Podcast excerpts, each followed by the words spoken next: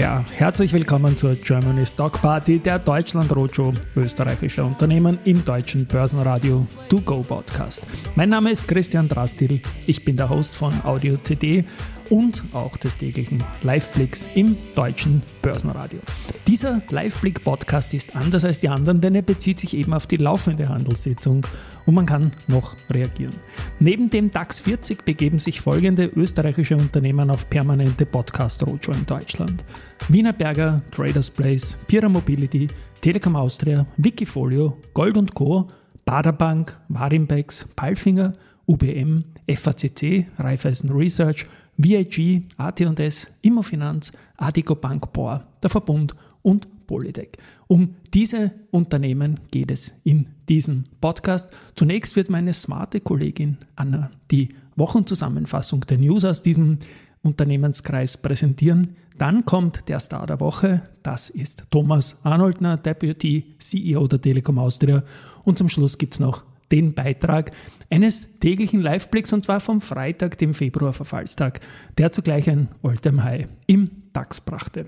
Danke Christian für die Überleitung. Das sind die News der Österreich-Teilnehmer für diese Roadshow in Woche 7. Ich beginne mit Montag. Montag. Verbund kauft von Kion Energy, einem deutschen Projektentwickler für Batteriegroßspeicher, eine in Planung befindliche Batteriegroßspeicheranlage in Weißenturm-Kettich in Rheinland-Pfalz. Der Baubeginn der Anlage mit einer Speicherleistung von 50 Megawatt und einer Speicherkapazität von 116 Megawattstunden ist für 2025 geplant. Die Inbetriebnahme soll dann bis Ende 2025-Anfang 2026 folgen. Cleon Energy und Verbund haben bereits mehrere Projekte gemeinsam realisiert. So wurden beispielsweise die Verbundspeicheranlagen in Iphofen und die SPEC in Bayern mit jeweils 20 Megawatt Speicherleistung Anfang 2023 in Betrieb genommen,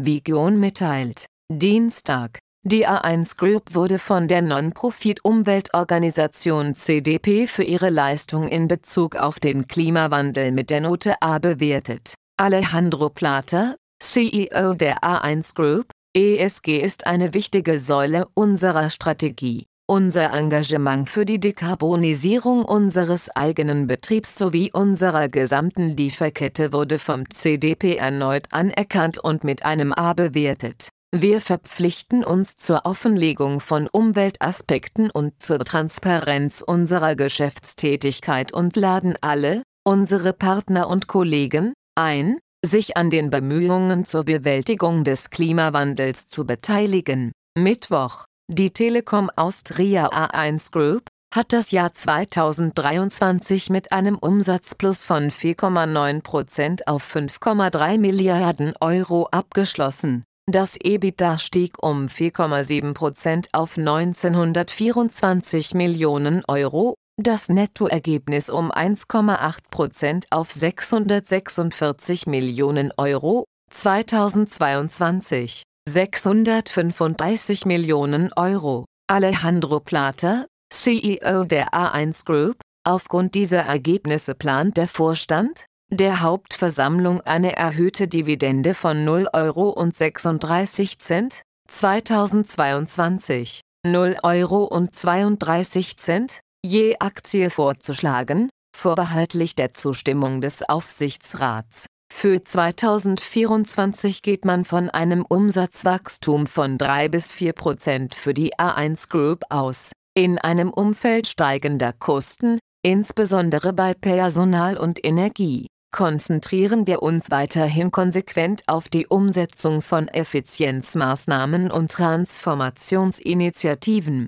so der CEO. Deputy CEO Thomas Arnoldner fügt hinzu, das Investitionsvolumen wird 2024 rund 800 Millionen Euro, exklusive Spektrum, betragen, mit Fokus auf Breitbandausbau in Österreich und 5G-Rollout in den C-Märkten. Auf der Verbundhauptversammlung 2024 soll auch heuer die Ausschüttung einer Sonderdividende beschlossen werden, um die AktionärInnen an der außerordentlich positiven Geschäftsentwicklung des Konzerns für das Geschäftsjahr 2023 teilhaben zu lassen, wie es heißt. Demnach soll zusätzlich zur ordentlichen Dividende in Höhe von 3,40 Euro pro Aktie, Vorjahr 2,44 Euro pro Aktie, eine Sonderdividende in Höhe von 0,75 Euro pro Aktie, Vorjahr 1,16 Euro pro Aktie,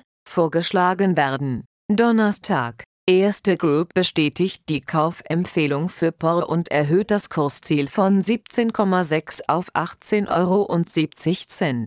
Freitag. POR kauft die im Jahr 2007 über die Zweckgesellschaft Abbott Beteiligungsholding GmbH ausgegebenen und im Jahr 2019 an die POR AG als Emittentin übertragenen Genussrechte, Art 0000A086F0, vom alleinigen Investor zur Gänze zurück. Das Nominale beläuft sich auf 40 Millionen Euro. Dadurch wird das Hybridkapital der POR weiter reduziert. Dank unseres Fortschritts im Forderungsmanagement und der sehr erfreulichen Steigerung der Eigenkapitalquote können wir mit diesem Schritt die Refinanzierung unserer Hybridinstrumente abschließen und gleichzeitig unsere Kapitalkosten reduzieren. Durch unsere positive Geschäfts- und Ergebnisentwicklung erwarten wir weiterhin eine nachhaltige Eigenkapitalquote von über 20 Prozent, sagt CEO Karl-Heinz Strauß. Und jetzt gibt es das Interview mit Telekom Austria Deputy CEO Thomas Arnoldner im Börsenradio. Ja, grüß Gott, hier spricht Thomas Arnoldner, Deputy CEO der 1 Telekom Austria Gruppe. Aus dem Studio des Börsenradio grüßt zurück Andreas Groß. Herr Arnoldner, früher galt es ja als Privileg, die Mobilnummer des Vorstandes zu haben. Und heute ist es irgendwie ganz anders. Da scheint es kaum noch Festnetz zu geben. Also die Zeiten ändern sich. Wie sieht denn das jetzt bei Ihnen aus? Die Zahl der Mobilkunden wächst, aber nicht mehr ganz so schnell wie bisher. Ist das irgendwo ein Zeichen von Sättigung schon langsam? Zunächst zu Ihrer Eingangsfrage. Ich habe meine Mobilfunknummer schon lange auf meinen Visitenkarten, weil ich glaube, das gehört sich für einen stolzen Mobilfunker auch gut erreichbar zu sein. Aber Scherz beiseite. Was Sie beschreiben, hat natürlich eine Ursache darin, dass wir in all den Märkten, in denen wir tätig sind, Mobilfunkpenetrationen von 130 hm, Prozent bis ca. 150 Prozent haben, also eineinhalb SIM-Karten auf äh, Einwohner und Einwohnerin. Und die Zeiten, äh, in denen man Neukunden gewonnen hat, indem man nicht Mobilfunker zu Mobilfunkern konvertiert, die sind lange vorbei. Für uns ist es im Prinzip wichtig, unseren Kundinnen und Kunden jedes Jahr mehr Leistung, mehr Services, bessere Service bieten zu können. Und darauf beruht auch unser Wachstum in einem hohen Ausmaß. Das Wachstum an Mobilfunkkunden oder Anschlüssen, das Sie sehen, rührt im Wesentlichen vom Machine-to-Machine-Business an, weil dort ist die Penetration noch nicht so groß. Hier können wir neue Vertragsverhältnisse gewinnen. Im Bereich der nicht Machine-to-Machine ist, geht es darum, dass unsere Kundinnen und Kunden jedes Jahr Datenvolumina bekommen, neue Dienstleistungen, neue Produkte, zum Beispiel im Cybersecurity-Bereich, im PV-Bereich, bei anderen Dienstleistungen und daher rührt das Wachstum. Ich war jetzt richtig zusammengezuckt, wie Sie sagten hier 130 und mehr Prozent. Also der, der Trend zum Zweithandy oder zur zweiten SIM-Karte scheint anzuhalten. Das heißt, wenn sie schon überall sind und mehr als überall, Steigerungen sind dann im Grunde genommen nur noch möglich, wenn sie weitere Länder, Märkte dazu erobern, dazu kaufen. Naja, unsere Priorität ist es nun einmal, bei unseren bestehenden Märkten Wachstum zu zeigen. Und das haben wir über die vergangenen Jahre sehr konsistent geschafft. Wir sind nach wie vor eines am stärksten wachsenden Telekom-Unternehmen in Europa. Das hängt damit zusammen, dass unsere Kundinnen und Kunden auf der einen Seite jedes Jahr mehr an Leistung bekommen. Im Mobilfunkbereich ganz einfach gesagt 30 bis 40 Prozent mehr Datenvolumen, das wir in unseren Netzen sehen. Und das schlägt sich nieder zum Beispiel in höherwertigen Tarifen, in mehr Datenvolumen, die die Kunden in Anspruch nehmen und in Zusatzleistungen, die ich vorhin eh schon aufgeführt habe. Also das heißt, schauen wir die Zahlen an. Umsatz steigt 5% auf 5,3 Milliarden, EBTA 1,9 Milliarden. Unterm Strich bleiben 646 Millionen. Und das ist eine Marge von etwa 13 Prozent. Was freut Sie jetzt als Chef mehr, dass der Umsatz nochmal so deutlich gestiegen ist oder die Gewinnseite? Um präzise zu sein, wir schauen primär weder auf das eine noch das andere, sondern wir blicken auf eine Kennzahl oder zwei Kennzahlen dazwischen, die uns sehr wichtig sind, nämlich unsere EBITDA-Entwicklung und unsere Cashflow-Entwicklung, weil wir glauben, dass das die Maßzahlen sind, die meisten aussagen über die langfristige bereinigte operative Entwicklung äh, unseres Geschäfts. Und auch im EBITDA haben wir ja zum Beispiel im vergangenen Jahr fast 5% Wachstum sein. Free Cashflow hatten Sie angesprochen. Der ist positiv mit 487, ist aber zurückgegangen, 20% Woran liegt das? Ja, das liegt unter anderem an den stark gesteigerten Investitionen. Wir haben im vergangenen Jahr in unserem Footprint fast 1,1 Milliarden Euro in die Infrastruktur investiert, davon allein 133 Millionen für Frequenzspektrum. Ja, damit sind wir auch ähm, in diesem Thema Märkte. Schauen wir uns mal an. Also neben Österreich, Mazedonien, Kroatien, Serbien, Slowenien, dazu Bulgarien, Weißrussland, also Belarus, sind da jetzt noch weitere Expansionen geplant oder sagen Sie, das war es jetzt erstmal, jetzt lasst uns mal diese Märkte entwickeln? Also die Priorität liegt auf dem Letzteren, was wir gesagt haben, weil äh, wir glauben, dass wir in den bestehenden Märkten noch viel Potenzial haben wir sind in manchen dieser Segmente schon Nummer eins, aber in vielen noch nicht, sondern in einer, meistens in einer sehr starken Nummer zwei Position. Und haben hier natürlich die Ambition, hier weiter zu wachsen, zu wachsen in Marktanteilen, zu wachsen in der Breite der Dienstleistungen, die wir anbieten, ob das jetzt im Privatkunden- oder im Geschäftskundenbereich ist eines der starken Wachstumssegmente hier sind zum Beispiel IT-Dienstleistungen für Unternehmen, wo wir in Österreich und Bulgarien schon sehr weit sind, aber wo wir glauben, dass wir Ähnliches auch in den anderen Märkten erreichen können wo wir bei Großkunden schon sehr weit sind, aber wo wir glauben, dass wir auch bei kleineren und mittleren Unternehmen ein entsprechendes Potenzial haben. Die gute Nachricht für uns ist, wir sind eines der finanzstärksten Telekom-Unternehmen in Europa, das sich zum Beispiel auch darin widerspiegelt, dass wir jetzt im Dezember auch von der dritten Ratingagentur ein Rating im A-Bereich erhalten haben. Und diese Finanzstärke gibt uns auch die Möglichkeit zu reagieren, wenn wir anorganisches Wachstumspotenzial außerhalb des Footprints sehen.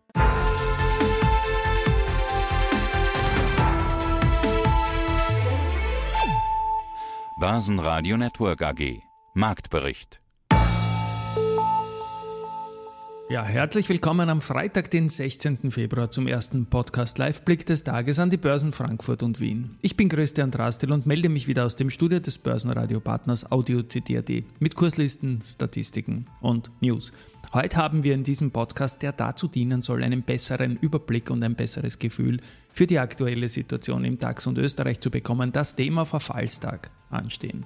Aber jetzt endlich zum ersten Live-Blick, der erfreulicherweise aus Bullensicht Gutes zeigt. Und ja, diese könnten das spezielle Momentum eines Verfallstags für sich nutzen und sie tun das im Frühgeschäft, denn der Live-Blick zeigt 17.143 Punkte, nochmal knapp 100 Punkte oder 0,6 Prozent höher als das gestrige Schlusskurs im High bei 17.046,69 Punkten.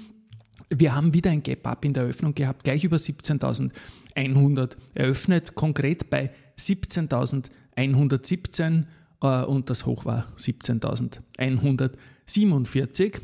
Ja, Verfallstag, das ist immer eine Abrechnung von, von offenen Positionen, ein Settlement von Calls und Puts und das ist natürlich immer relativ spannend. Das wird im Tagesverlauf vor allem um die Mittagszeit dann noch intensiver werden. Aber man kann an solchen Tagen natürlich schon einige Leute, die falsch positioniert sind und im Hintergrund fährt bei mir die Rettung beim Studio gerade vorbei zufällig, äh, ein wenig unter Druck bringen, weil eine Richtung durchaus stärker sein kann an solchen Tagen. Ausgangssituation war wie gesagt 17.047 Punkte, da ist der DAX mit 1,76 Prozent im Plus gelegen, 17 Plus-Tage, 16 Minus-Tage an diesen 33 Tagen im 24er Jahr, die wir bis jetzt gesehen haben. Aber schauen wir mal jetzt nach einer knappen Stunde auf die Gewinner-Verlierer im DAX an diesem Verfallstag. Vormittag vorne die Bayer jetzt mit 2,16%, dann die Porsche mit 2,1% und die BASF mit 1,7%. Auf der Verliererseite Airbus mit minus 1,1% und die Commerzbank mit minus 0,4% und sonst gar niemand mehr. Es sind 38 DAX-Titel im Plus und nur zwei im Minus. Und zur Commerzbank muss man sagen, die war gestern großer Tagessieger mit 5,53 Prozent plus.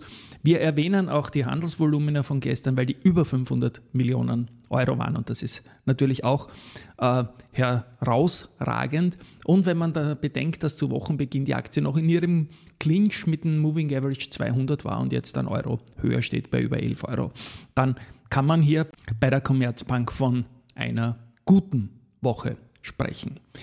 So, also deutlicher Gewinnerüberhang im Frühgeschäft. Ebenfalls auf der Gewinnerseite sind Volkswagen und Siemens. Und ich beginne mal mit der Siemens, die sind 0,54% im Plus. Da hat es Treasury-Festspiele gegeben. Die haben das größte Corporate Bond-Paket mit rund 5 Milliarden äh, Euro begeben. Das sind verschiedene Laufzeiten drinnen, verschiedene Durations damit natürlich. Zwischen knapp 5 Jahren und 20 Jahren. Also Treasury-Festspiele. Wie gesagt, bei der Siemens, man hat sich da ordentlich am Primärmarkt engagiert. Volkswagen ebenfalls im Plus mit 0,94 Prozent.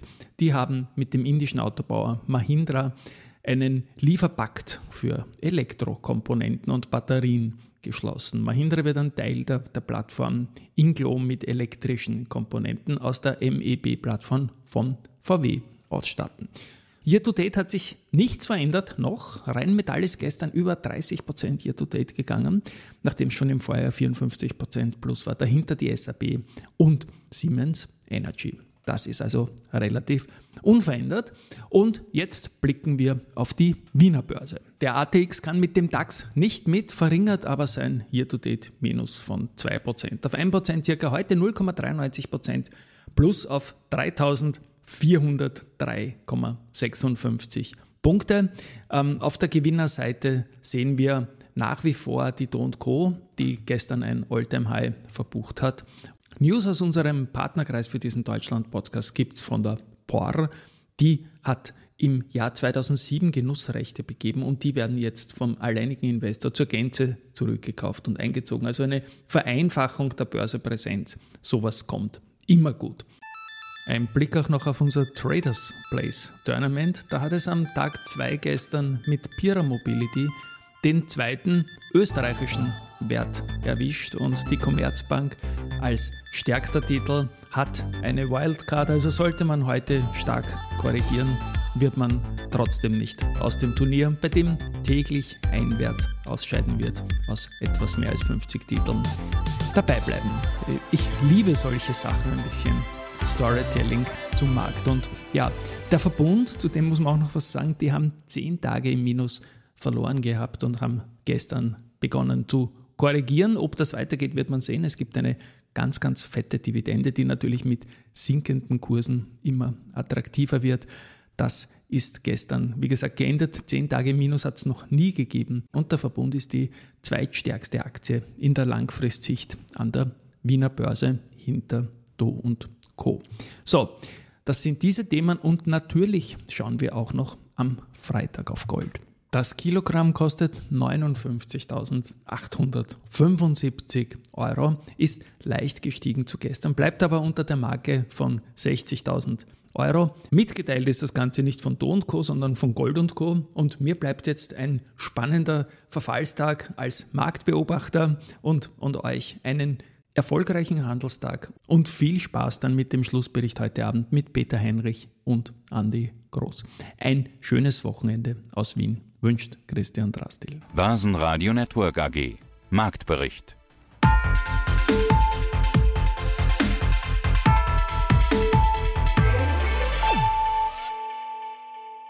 Das Börsenradio Nummer 1 Börsenradio Network AG